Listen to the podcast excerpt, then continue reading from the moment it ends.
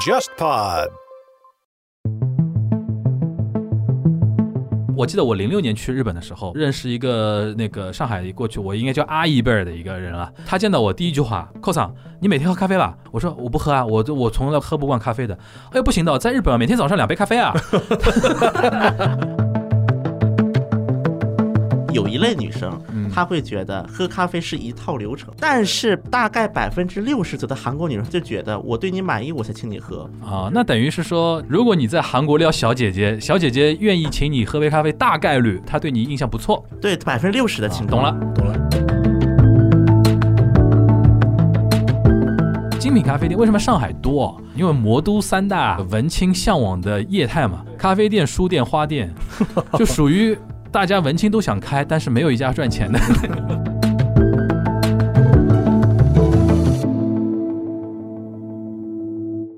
大家好，欢迎来到新一期的东亚观察局。呃，我是沙青青。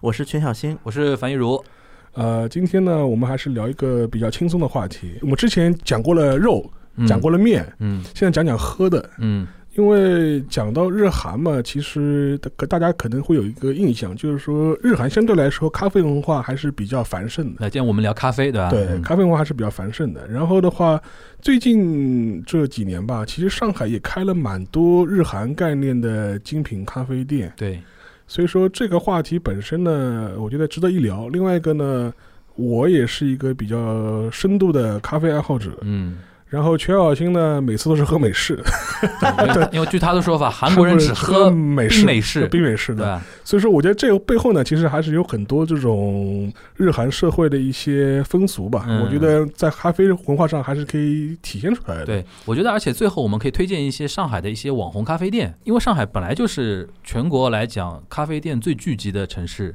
对，多很多了，比别的是城市多很多。呃，就是有个概念啊，就是说四，就四九年以后，咖啡文化一度呃，就是销声匿迹的，也不叫销声匿迹，就是就说相相对来说就发展的比较缓慢一点，转入地下。呃，然后 不至于不至于，然后但是即便是五十年代、六十年代、七十年代，嗯上海人还是坚持喝咖啡。嗯我可以举个例子，就是当时六七十年代年代的时候，有有过一个咖啡品牌叫友谊牌。嗯，它为什么是友谊牌呢？它等于是个拼豆，云南咖啡豆加上肯尼亚咖啡豆，哦，中肯友谊，一啊、支持亚非拉兄弟的，就这样。哦，有这个意思。所以说，即便那个时候上海人还是喝咖啡的，对吧？嗯所以说，这个文化本身可能在上海也比较相对来说历史也比较久，对因为在新中国之前，其实咖啡文化也比较繁盛嘛。哎，我想先问一下沙老师啊，中日韩三个国家谁先最早接触到所谓的那个现在的西方的咖啡文化？可能是日本，因为基本上明治维新以后。呃，类似像咖啡啊、牛奶啊、嗯 这种饮食文化就开始进入那个日本嘛，同时也被拿来作为一种文明开化的象征征象嗯征物。所以说，在很长一段时间，喝咖啡也被认为是一种比较时髦、嗯或者比较西化的一种，生活方式，而被嗯接纳下来嘛。嗯所以说，对日本人来说，相对而言，喝咖啡的历史可以追溯的比较早。嗯。韩国其实记录当中，就是嗯最早接触到咖啡，应该也是韩国人叫大韩帝国的那个时期。大韩帝国对。二十世纪初。有这么一段20世纪时代。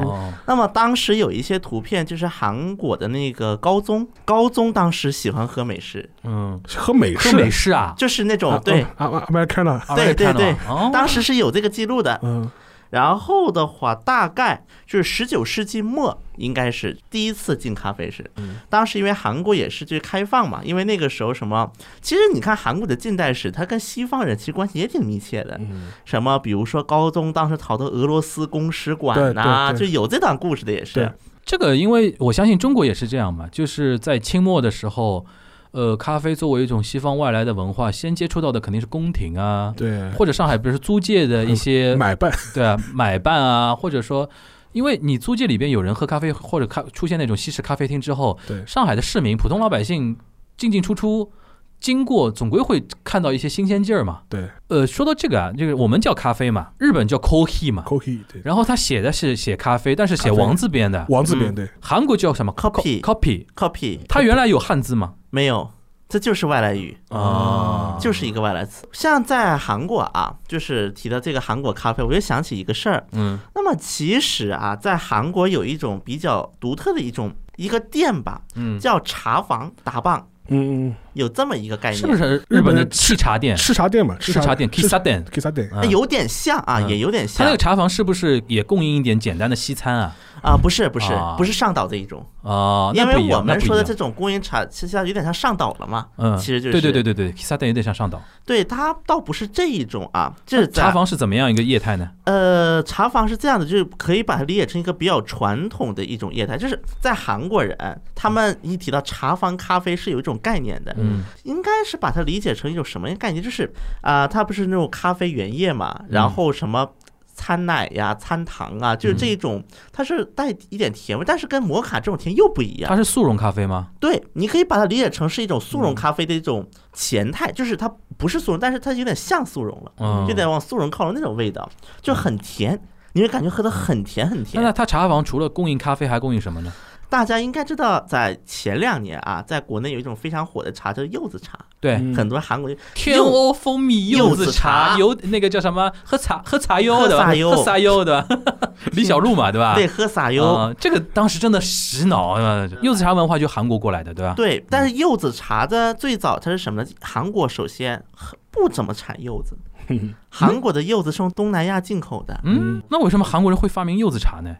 这就是茶坊的功劳啊。啊。那，有这种茶坊的功劳，所以现在跟韩国人说“茶坊”这个词啊哎，柚子韩语怎么说？柚子啊这，就是日本人叫柚子，然后在韩国，你跟韩国人说茶坊，他们会有两种感觉，一种就是哎呦老掉渣了，对，老掉。当然现在呢，有一些茶坊，它经过一些更新之后，它一边卖老的那种茶坊这些东西，一边也卖现现代这种咖啡。很多复古的咖啡厅现在起名喜欢叫茶坊，那那么这是一种。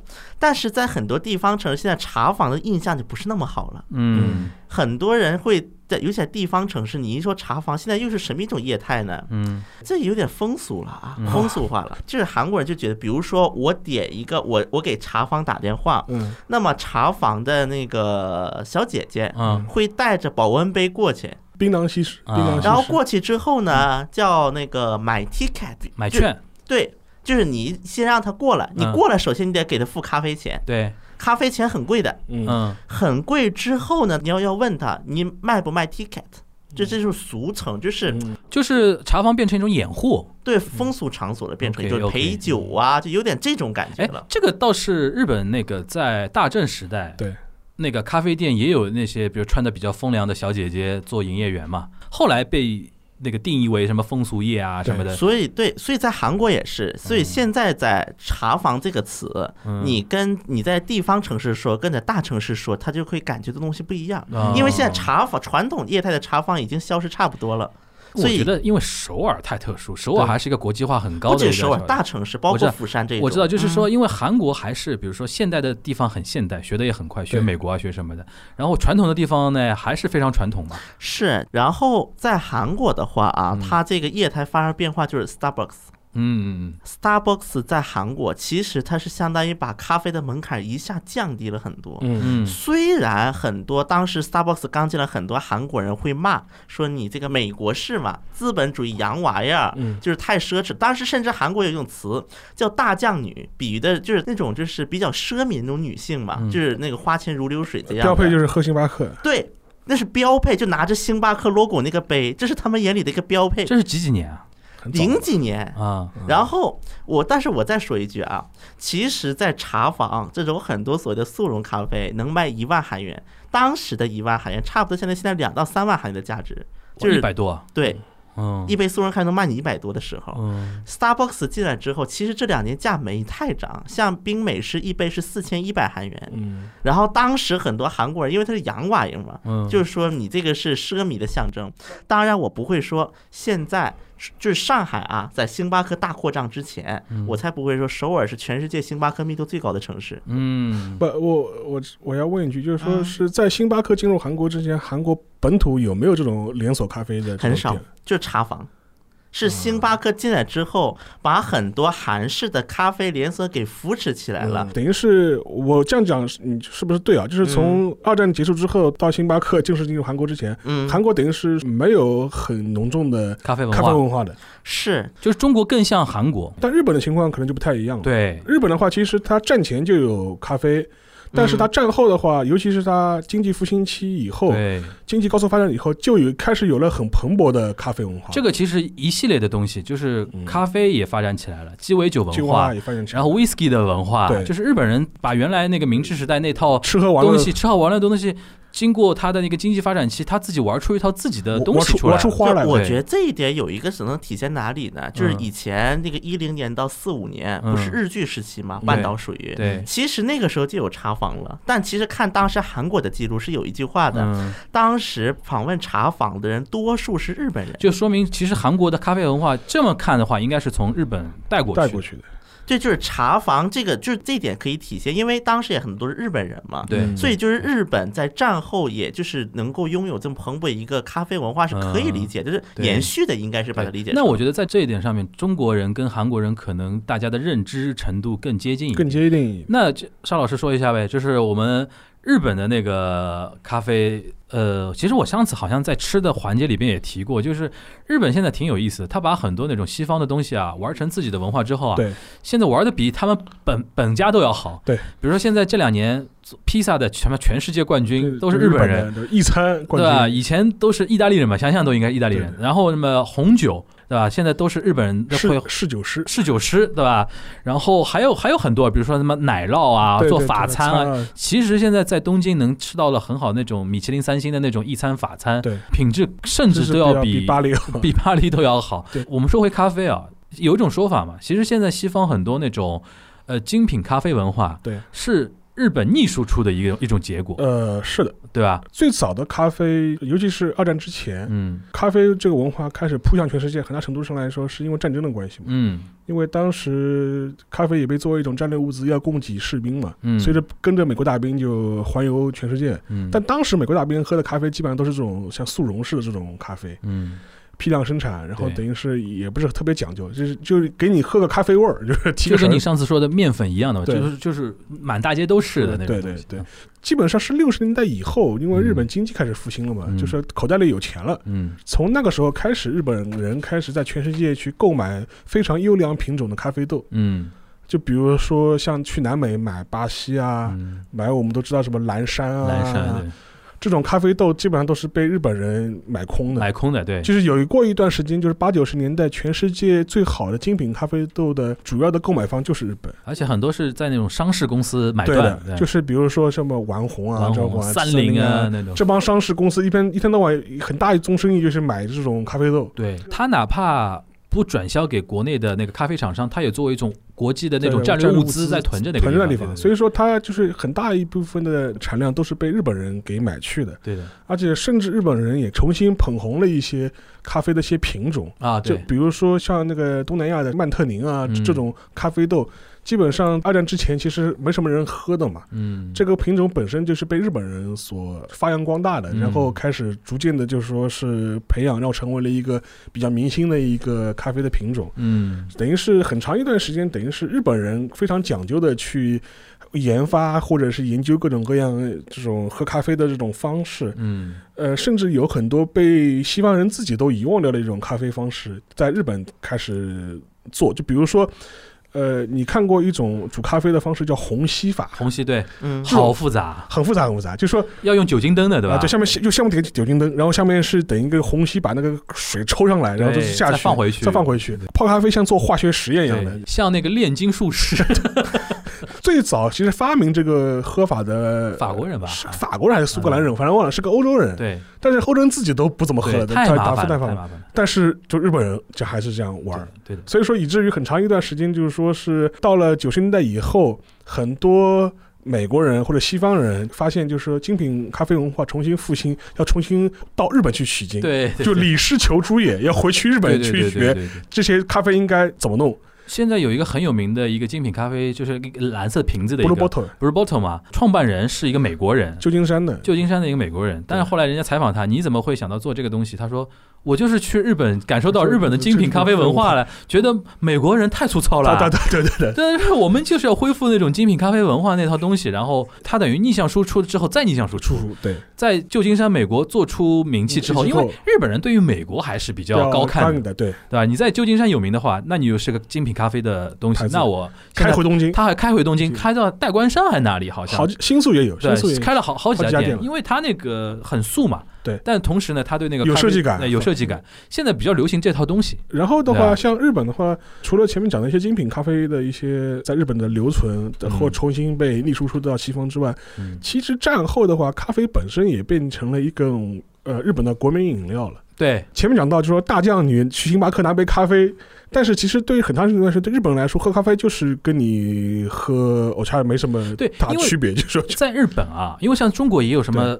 大蒜跟咖咖啡啡的这种论论证，因为我觉得在韩国跟在中国，大家对于咖啡的一个文化标签还是说比较外来的西方崇洋媚外的那那套东西。但在日本啊，星巴克当然有它的标签在，对，但是星巴克不代表咖啡本身了。但咖啡本身已经没有这个对，因为在日本喝咖啡很普遍，很普遍。真的很普遍。因为我我记得我零六年去日本的时候，呃，刚去嘛，然后认识一个那个上海过去，我应该叫阿姨辈儿的一个人了。就是他见到我第一句话，寇桑，你每天喝咖啡吧？就讲话就这个速度。我说我不喝啊，我我从来不喝喝不喝不惯咖啡的。哎呦不行的，在日本啊每天早上两杯咖啡啊。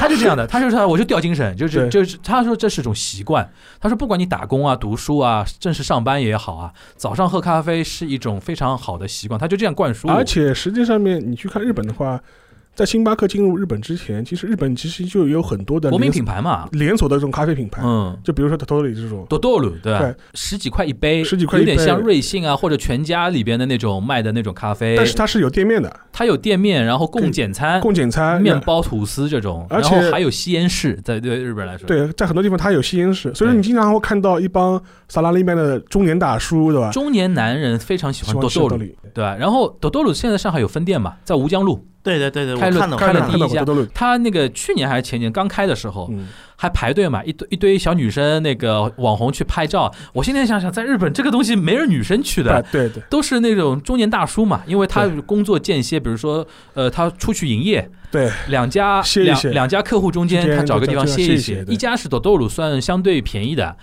呃，然后相对洋一点，因为他学那个星巴克那一套嘛，就是连锁店的干净的那种店面的那种。还有一个比较传统一点的，就像鲁诺阿鲁还是叫什么？没，我有点我有点忘了，嗯就片假名的那个那个名字。啊对对对，我知道，他那种更多的是前面讲提到了传统吃茶店，对那个你刚才说茶房嘛，我一开始以为是那个沏茶店，沏茶店其实有点不一样。不一样，那个沏茶店它的一个文化呢，它也提供简餐，对然后还有很多那种日本人发明的洋食，对，比如说那个蛋包饭，蛋包饭，没有天津饭，天津饭算中华料理，中华料理。这个不进入这个领域。还有一个，拿玻璃，拿玻璃，对我刚刚想说拿玻璃党，拿玻璃档，就是中中文应该叫那不勒斯，是意大利一个地名，对嗯，然后它是一个意大利面但是意大利，没有这个面，但是意大利没没有这东西意大利没有拿玻璃党，没有没有这个很很有很有，意思。后来进韩国也是，后来大家在这就跟中国没有天津饭是一样的，嗯就是就是日本人发明创造的一个一餐，一餐。它怎么做的呢？它里边有，它主要是番茄跟番茄酱、香肠，香肠然炒后那个洋葱、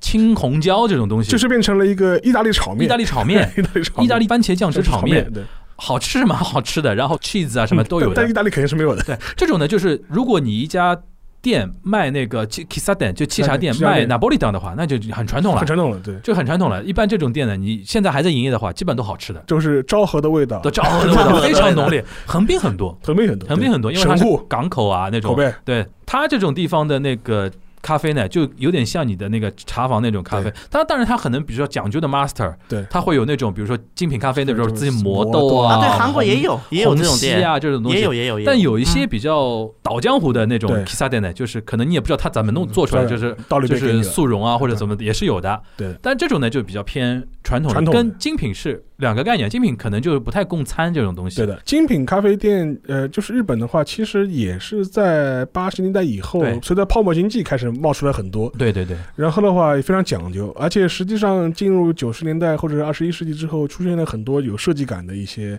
精品咖啡店啊，就弄得非常像网红打卡地啊，或者是对对对这种感觉。然后 Starbucks 进入日本以后。它的自我的市场定位，我感觉上面它是有意跟日本的传统的一些，呃连锁品牌，就是说是要做一个就一直化的竞争嘛。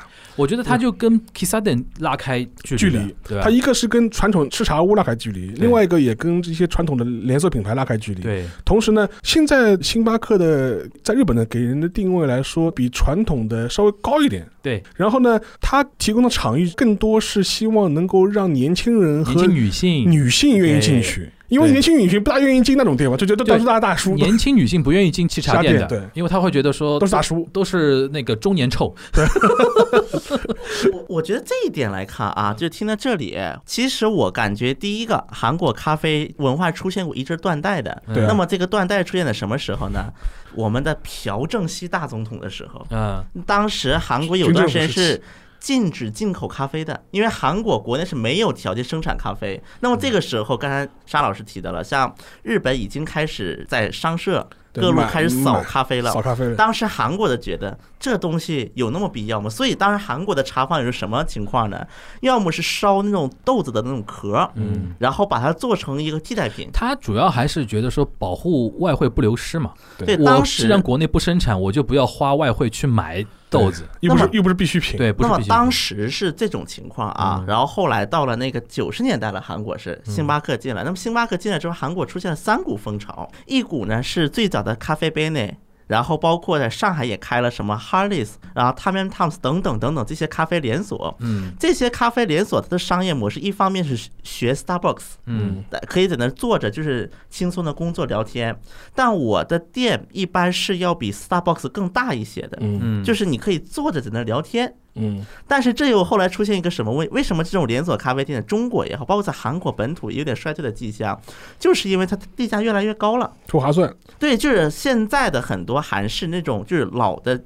你也不能管它是精品了，反正就是连锁咖啡厅，它的面临一个问题，就是你这个咖啡你已经不是卖咖啡了，你是一个房地产商了，也就是这么比喻的，因为你是卖这块地方了，商业商业地产了，变成商业地产项目了对，那么这是一种，但是你又没有星巴克的这种物流系统，啊！对，你又没有这这种系统中央厨房跟不上，中央厨房跟不上。对，所以说他就是后来办不下去。像这种店，目前的一个生存方式是什么呢？二十四小时开，比如说有大学门口，因为韩国人啊经常喜欢那种熬夜学习，就韩国人这种夜生活，这种熬夜的精神，真的是很让哎我佩服。这边你正好可以解释一下，为什么韩国人那么钟爱冰美式，就是为了熬夜嘛。对啊？对，就是为了熬夜熬。夜，对吧？啊，但是我印象中，现在咖啡文化本身是不是也也在韩国也变成了一种国民文化，大家都喝。，对，而且现在韩国之所以能够进入，就是。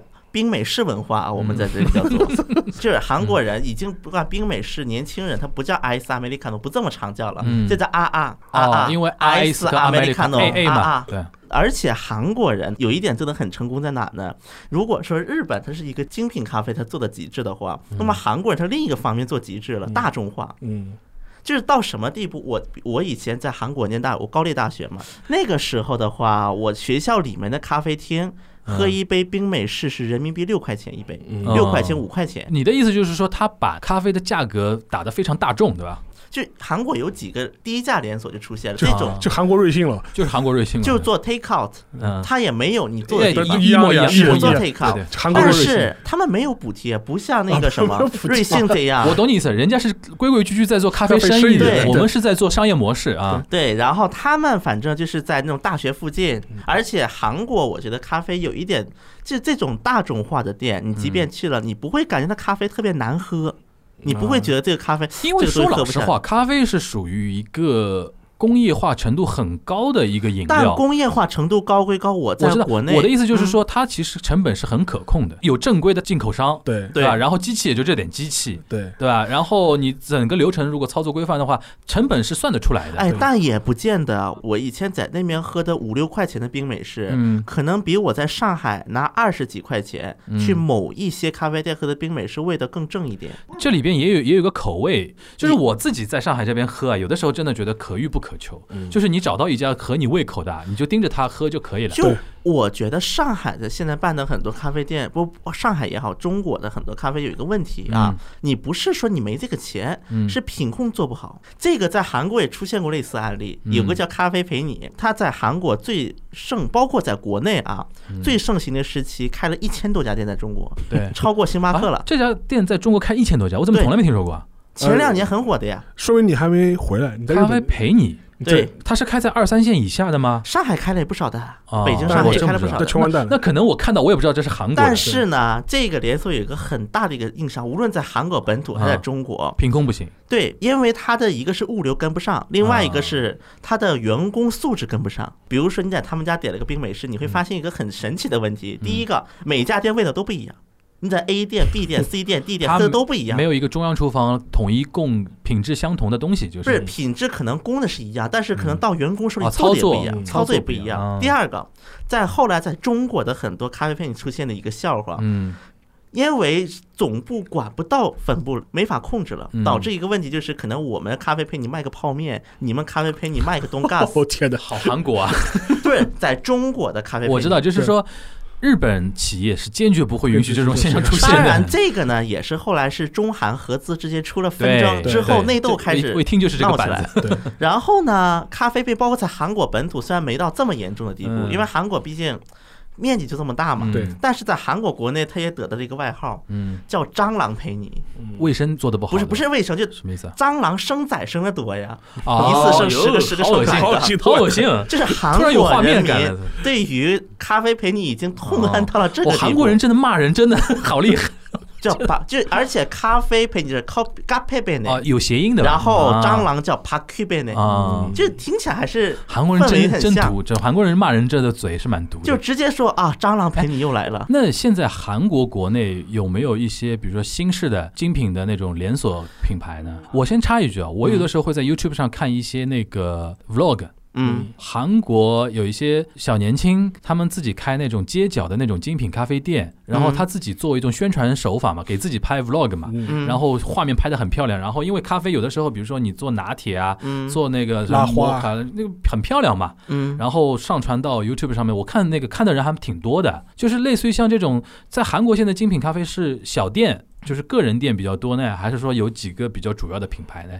呃，韩国是这样的，首先是一些传统的连锁，嗯。他会去开几个样板店，比如星巴克，在嗯韩国这两年开了不少精品的样板店，比如是在江边嗯，开一个小楼啊，就这种样板店。嗯，而且在韩国还有那种星巴克，就是韩屋形式的。哦，。我知道，我知道，就这种也有，就传统屋样式的，这是一种。但很多精品咖啡在韩国目前的一个趋势是什么呢？是个人店偏多。嗯就比如说在一些景色优美的地方，嗯我自己去做个装修。嗯然后这两年也有资本去试图把它做成一个资本化，进行打包。嗯那么最典型的例子就是我们的 Big Bang 胜利嗯，嗯干的事，当然胜利嘛，大家后来懂的。嗯然后包括 GD 也去做这些事情，嗯啊，明星很喜欢去投咖啡店，就是他自己去搞一个连锁，嗯，然后去加盟，就跟中国明星很喜欢开火锅店是一样，然后他就搞一些精品咖啡但这。足以说明其实是一个大众化的消费品了，不然明星也不会去投这个东西嘛。对，我是觉得，就如果说日本的咖啡文化，它是偏向一个精品化的话精品，小店那么韩国它的一个一直走的就是一个大众化，嗯就是通过铺一堆连锁，A 连锁、B 连锁、C 连锁嗯开了一大堆，嗯之后这就成了一个大众文化了。嗯把它大众化之后，再开始去尝试做一些精品。因为韩国的这些传统人，他曾经试图去做过精品化，嗯但他没做好。哎很多的精品我没做好，否则在中国的咖啡费，你不可能这么多要倒闭了。那那个星巴克在首尔或者在韩国是那种一统天下的局面吗？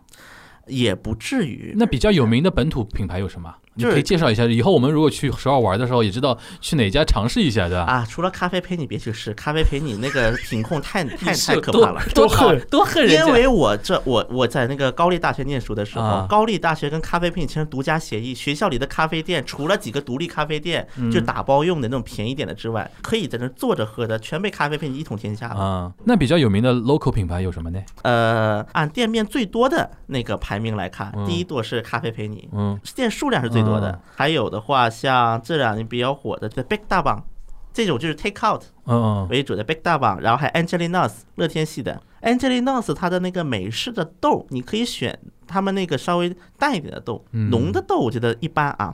一般来讲，冰美式在韩国多少钱一杯？就四千多吗？便宜的话，九百九十韩元，九百五十韩元。我这这那么便宜啊？对，韩国就是大众钱化了嘛。对啊，六块钱。，五块钱，六块钱。对，哦，但是这种地方的一个特点，可能没地方坐着喝了，你就啊，然后比它稍微贵一点点的叫 Edia，韩国有一个嗯比较多的叫 Edia。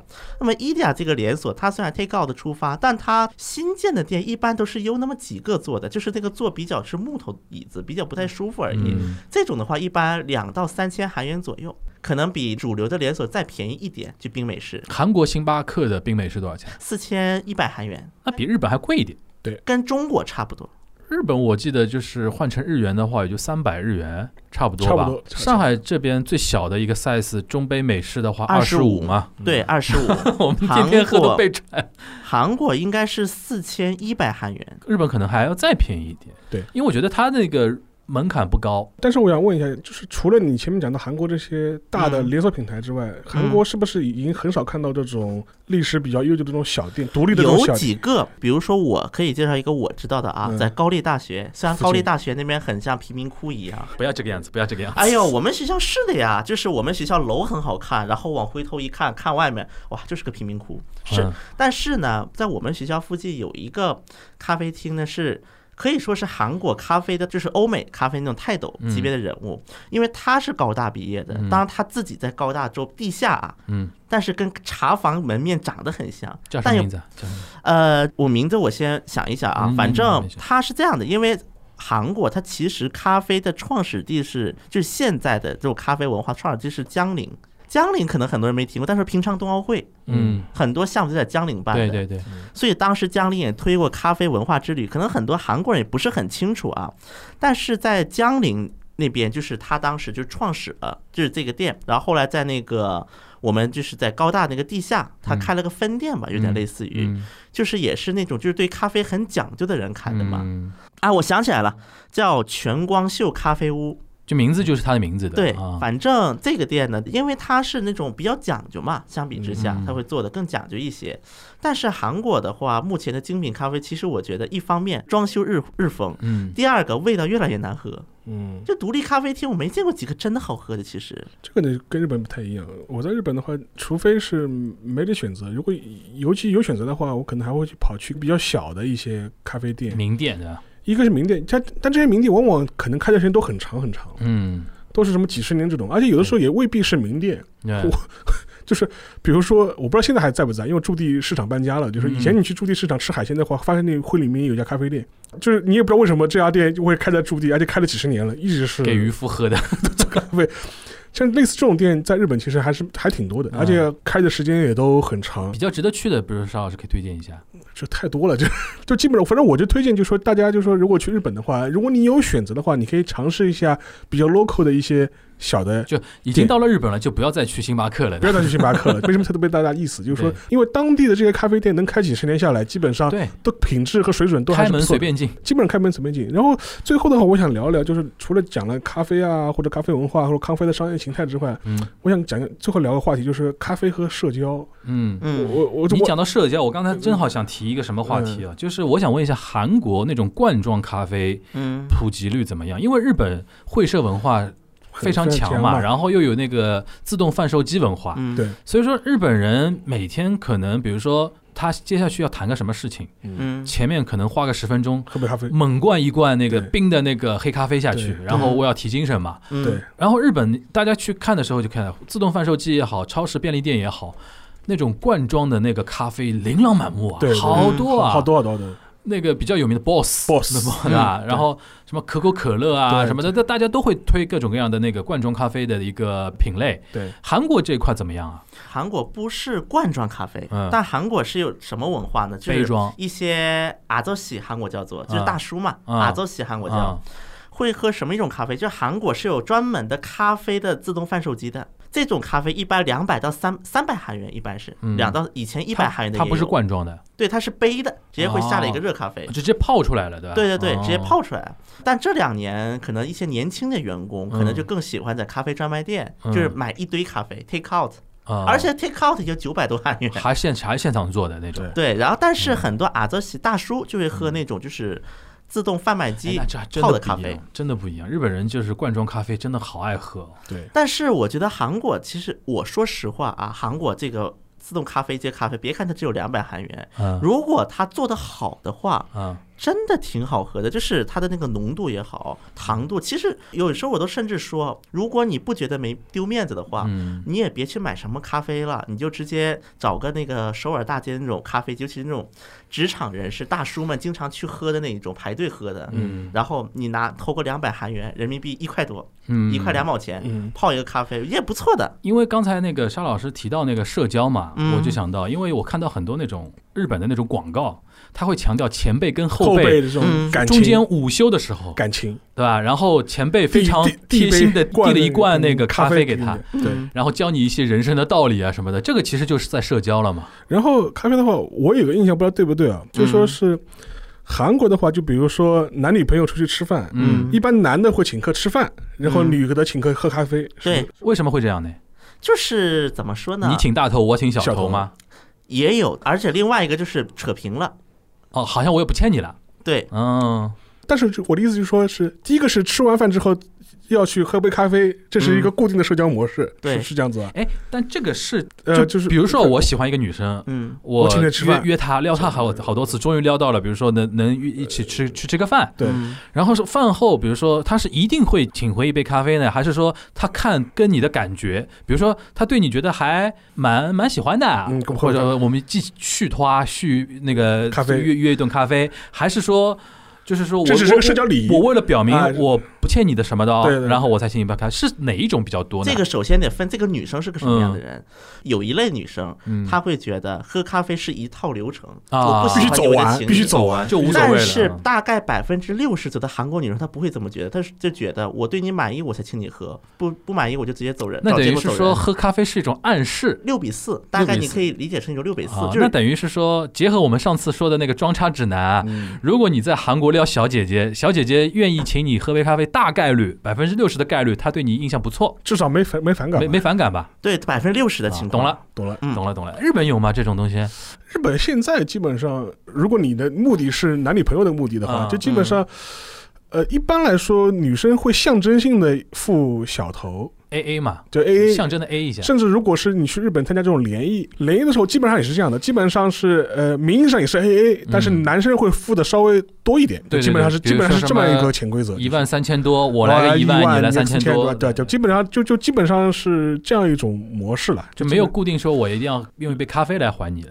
对。但我韩我觉得韩国好像这套流程就是已经哎很制式化了。韩国规矩挺多的，韩国真的规矩挺多的。我我原来在留学的时候，最印象深刻的是个，嗯这跟咖啡没什么关系啊，就去唱卡拉 OK。嗯啊，我们韩国那个同学规定的非常强势啊，每个人点一首嗯，没有插歌的啊，就是你不能切，你点一首，他点一首，他点一首，然后轮，嗯对对吧？然后不允许切歌，不允许插歌，就是哎，我说啊，我一个中国麦霸，我怎么可以接受这种情况可以切歌嗯，前辈对后辈可以切割。啊？那我们因为同学嘛，就而且一般前辈对后辈切割是表示什么态呢？我对你很不满，这已经挑衅了，有点对吧？对，就是嗯但是这也只能长辈对晚辈做，前辈对后辈做，嗯，好的然后前辈以此表达对你的不满。嗯，懂了。啊。好，不过讲到咖啡的话，我就是还有一个跟社交的嘛，就是讲回我们之前最早讲的，就说像日本的话，这些咖啡厅不仅的咖啡厅，你要确定跟谁去。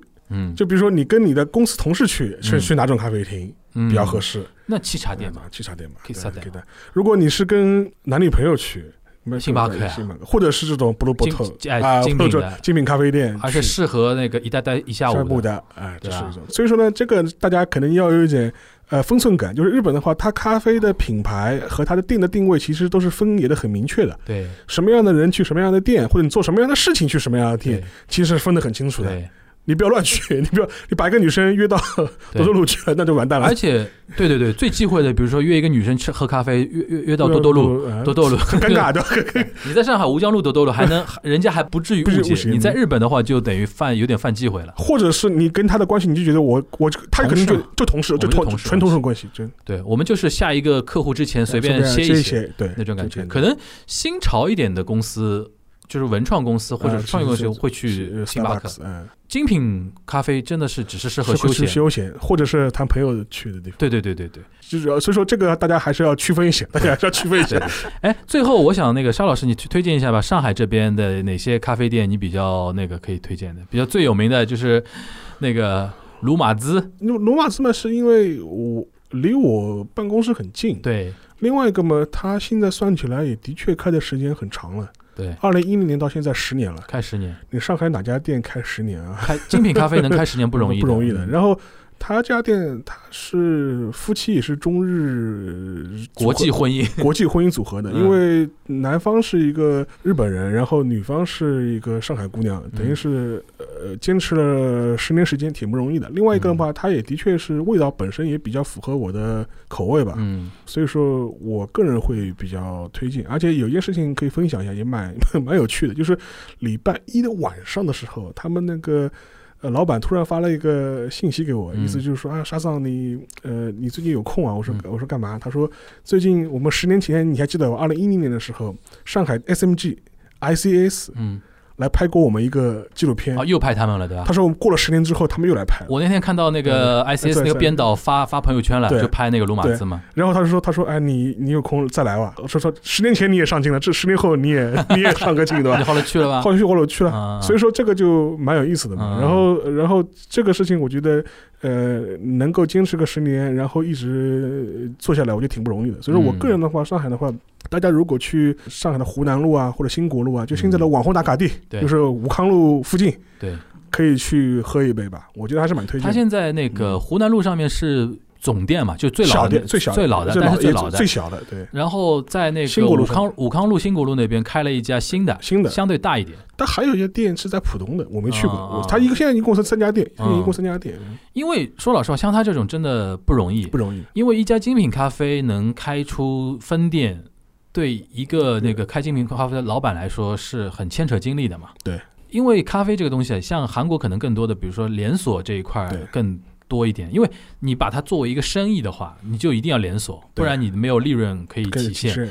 但一般想开精品咖啡的人都不是去赚大钱去的，而且是真的喜欢这个东西。而且你看，就是他们罗马兹的老板，就是很典型的日本人的这种思维方式嘛，啊就是就是按照中国的想法，说不行啊，你要融资啊，你要扩张啊，你要你要引进资本投资啊。资资本跟着他屁股后面，对吧？对他好像到现在为止，他基本上嗯还是每天都是要自己去烘豆子。我这边有一个日本人朋友挺有意思，他是设计师，嗯室内设计师。他之前有一段时间，他现在也在坚持啊，经常会那个逛上海法租界，以法租界为主啦。原法租界，原法就是你，就 旧法租界对吧？原法租界为主的一些那个精品咖啡店。对然后他因为他因为他自己是室内设计师嘛，他会看人家室内设计做的怎么样啊，然后什么，他还搞过一次线下的活动，就是嗯在那个推特上面自己组织自己的一些那个推特的那个粉丝，说那个搞一个小旅游项目，城市发现，嗯，就是在愚园路嗯那条路上面。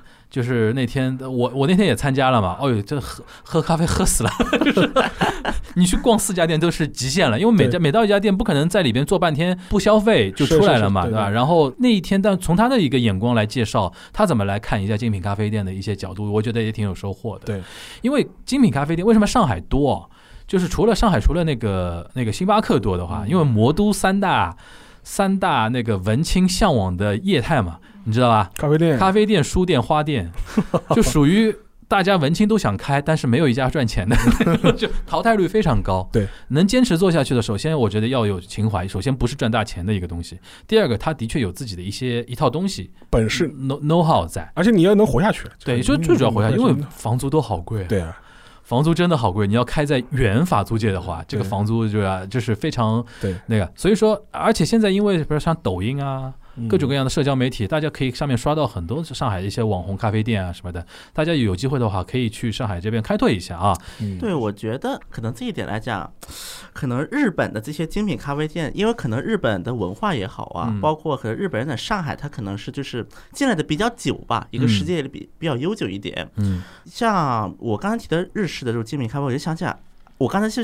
脑袋过了一下韩式的。嗯韩式咖啡厅，那么实际上，首先上海这种韩式连锁咖啡店差不多该倒的都倒了，基本找不到了。以前有一家蛮有名的 Zoom，做 coffee 嘛，后来现在好动物园咖啡像也也不行了，动物园咖啡它倒的一个最大原因，就是因为就是双方用内斗，啊，这这个不是中韩内斗了，啊是韩国人内韩国内部内斗。部的啊，就是当然，租 coffee 它也是靠那种就是周边起来的。你说的咖啡味的嘛，就那么回事儿就卖。噱头，卖噱头。对，然后呢，我倒是觉得，如果是喝韩式那种咖，因为韩式它有那种，就除了美式之外啊，咱不算冰美式，嗯有那种比如说茶坊咖啡呀、嗯这种老咖啡，就这种东西，其实很难喝的的，一般没有这种味的嘛。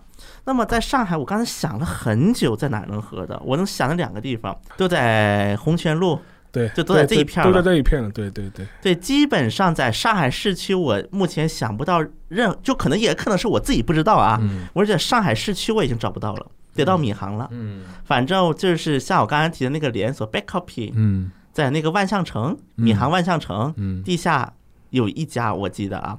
然后还有就是在那个红泉路、红新路、红泉路那个路口，嗯。然后往那个那个景亭购物中心楼下有一个就是很小的店嗯，可能一般人也看不清，也是那种外带，就没有地方坐，take out，对 take out 的店，然后叫那个 New York Coffee。嗯，反正跟我在韩国见过的那种就是 take out 的店还是挺像的，那种韩式情怀还是有一点的。我觉得如果你喜欢咖啡的话，上海还是中国国内来讲的话，还能有一些让你惊喜的一些小发现。对啊，是会存在。大家比如说在市中心稍微逛一逛、看一看，哪些比如说你透过门窗一看，里边人气还可以的，对基本上都 OK，对基本上都 OK。然后坐进去小憩一下，对吧？喝杯咖啡也没多贵，对吧？在那个网红打卡之外呢，还可以有一些惊喜的一些小发现，对吧？对对对所以，说也期待啊，因为虽然已经立秋过了啊，但是上海还是很热很热啊。对然后那个今年不是疫情啊什么的，大家在家里憋坏了，如果到上海来玩的话，可以作为一个小的一个旅游线路啊，对嗯发掘一些小店。本周的 Q&A 这个问题是可能沙老师更适合回答啊，他讲的是日呃日本的那种贫困阶层。听友危险流浪者说。NHK 之前拍了个纪录片《三和人才市场：中国日结一千五百日元的年轻人们》，感觉其实挺符合日本视角，毕竟一直处在低欲望社会的状态。想听老师回答一下日本当代年轻人的生存压力和劳动现状，然后呢，再结合有一个听友他说他叫 Nagi Jinse，他跟 Nagi 是日语的那个汉字啊，Nagi 人生，他想说的是那个。有多利教育个，就宽松教育之后，日本出现很多叫 need 嘛，嗯，就是那个啃老、啃老啃老、族啊这种情况。结合这两个问题的话，能不能让沙老师回答一下日本现在年轻人的生活状态？就低欲望啊、啃老啊、草食啊各种各样的东西，是不是跟媒体报道的一个现象是一样的，是真实的一个状态啊？先讲一个数据吧，我前一阵看到的，就是说日本的终其一生的单身率是创了新高，最近几年就是一辈子没结过婚的。嗯某种程度上来可以应和所谓草食男、草食女、嗯这个什么，就是属于低欲望嗯这样一种社会的一种想象吧。我觉得嗯某种程度上来说，可能确实是有这个趋势。这一个嘛是泡沫经济破灭之后，整个日本社会长期的不景气嘛，社会嗯缺乏一定的活力。另外一方面，我觉得更多意义上是因为日本其实已经走过了一个现代社国家的一个发展道路。某种程度上来说，日本是一个非常典型的后现代社会。它整个一个社会的发展模式和它的一个社会预期，其实已经跟我们中国所处的时代不一样了。因为我们中国人都是还是在往上看嘛，觉得世界会越来越好。嗯但日本人经历过了泡沫之后，其实都很清楚，整个社会的发展其实未必是一个直线性的，所以说对很多未来的预期，可能也的确是产生了很大的变化。嗯所以说从这个角度来看的话，呃，草食也好，低欲望也好。呃，或者是整个一个呃，比如说是这种不正常的去过黑社上班，在家啃老这种社会的这种状态，才一步步成为一个现实吧。另外一个值得一提的是，像这样一种模式本身能够在呃日本持续多久，或者是有没有一种改变的这种可能性，我觉得也很大程度上也是看日本整体的一个经济状况会怎么样。我举个例子吧，就去年有过一个很大的事情，就是说是有一个中年的男性无差别袭击幼童。另外，去年还有一个新闻，其实跟这个事情可以对应的，嗯就是一个原来当到过农林水产省的次官的高级官僚，嗯杀了自己的儿子，啊，那个次官已经接近七十岁了，儿子要接近五十岁了，好像。七十多了。结果后来因为受不了儿子家里蹲，结果就把自己儿子给杀了。他觉得自己身体快不行了，啊不能让儿子留到社会上去害人，看人，他就是先处理掉你。他就是觉得看了之前那个无差别袭击的那个事情之后，对说自己觉得我，对他觉得儿子很危险，将来很有可能会这这样，子。对，所以说我先替社社会出除害了了。这个脑洞我也是想不通。这个，所以说从这个角度来说，嗯呃，的确像这个人群本身，其实也自己也面临一个就第一代家里都能已经面临了自己已经变老了了，已经变状态了。所以说，无论整个一个日本的社会福利体系是不是还能够支撑下去，嗯这也是一个问题。如果哪一天它日本是比较好的一个社会福利体系，它无法支撑了，嗯这就会变成了一个很严重的呃社会问题。嗯因为有一点，其实大家要有个概念，虽然日本长期以来被认为是一个平等社会，是个中产阶级社会，一遇总中流一遇嘛，总中流但是说实话，最近二十年，它的贫富差距是在拉大的。是在拉大对，就是非正式就业的人口也的确是在变多的。对所以说人们传统中印象中的一个日本长期稳定的社会结构，是否能在之后的几十年继续稳定，还是个问号。你像近十年，日本出现了很多新词汇，就是讲那种社会贫富差距拉大，比如说 walking 不 poor，，working poor 对。它日语叫 walking poor，呃对吧？就是那个，然后呃那个单亲母亲，单亲母亲对吧？然后是那个工作者的贫贫困层，穷忙族，然后是那么社会的那个 safe network，对。对吧？然后还有一个事情，就比如说，呃，在二零一五年的时候，嗯日本通过了一部叫《儿童贫困支援法》。对对对对对，为什么呢？就是因为发生了好几次恶性的，就是说是贫困阶层或者单亲家庭的孩子虐童了，虐童，嗯对或者是儿童营养不良。对你想象，你能想象吗？在日本也有这种事情。营养不良，对，